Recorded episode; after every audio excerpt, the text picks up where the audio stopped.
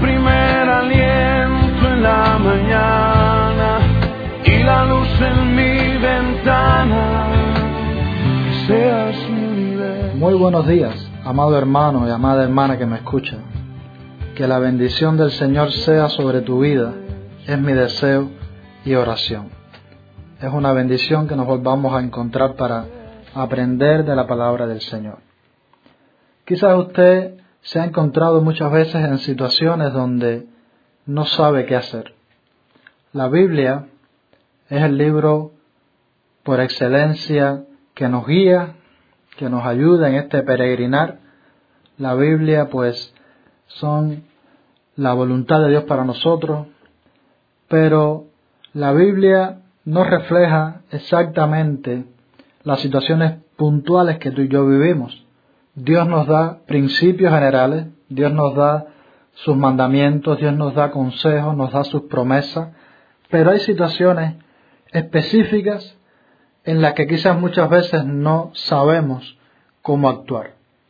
Por ejemplo, la Biblia no dice cómo deben conducirse dos novios cristianos, la Biblia no especifica quizás qué tipo de música escuchar y cuál no.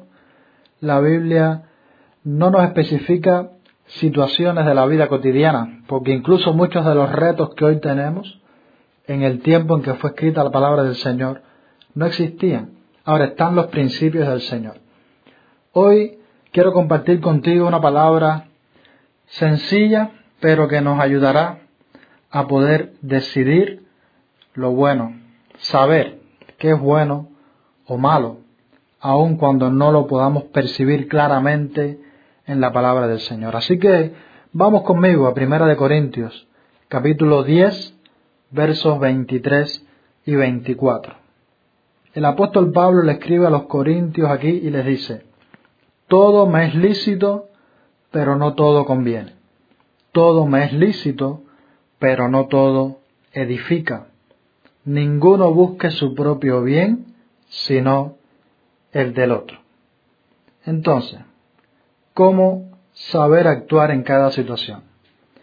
Todo me es lícito, dice Pablo.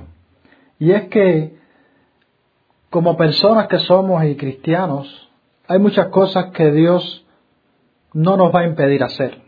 Si usted quiere practicar el pecado, si usted quiere ir a donde no debe, hacer lo que no debe, Dios no te lo va a impedir. Él no va a enviar ángeles que se pongan en medio, porque Él ha puesto delante de nosotros la vida y la muerte.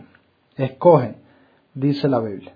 Así que muchas cosas las podemos hacer, Dios no te lo va a impedir, pero habría que ver si nos conviene hacerlo. ¿Qué significa que algo me convenga?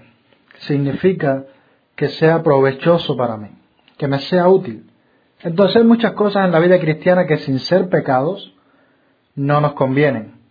Lógicamente el pecado no lo debemos practicar, pero muchas cosas los cristianos hacemos que sin ser pecado no nos convienen como creyentes. Recuerdo lo que dice Hebreos capítulo 12 cuando habla de, de la carrera en la que estamos. Dice, despojémonos de todo peso y del pecado que nos asedia. Así que si usted nota este verso de Hebreos, hace una distinción en el pecado, que lógicamente es un peso, un lastre para la vida cristiana, para el avance en la vida cristiana, pero también dice de todo peso, y es algo aparte al pecado. Hay muchas cosas en la vida nuestra que nos frenan, que nos afectan, que no nos convienen. Y aunque te es permitido hacerlo, porque mucho de eso no es pecado, pero realmente nos están impidiendo avanzar.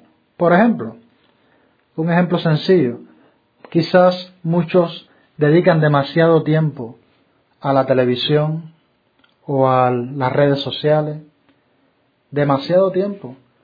Muchos quizás se pasan el día viendo series, novelas, y no es pecado hasta cierto punto, pero cuando te está robando ese tiempo del Señor, comienza a ser un peso que te impide avanzar, te impide avanzar. Entonces no nos conviene. Entonces a la hora de tomar una decisión, la primera pregunta que debo hacerme es, ¿Me conviene esto que voy a hacer?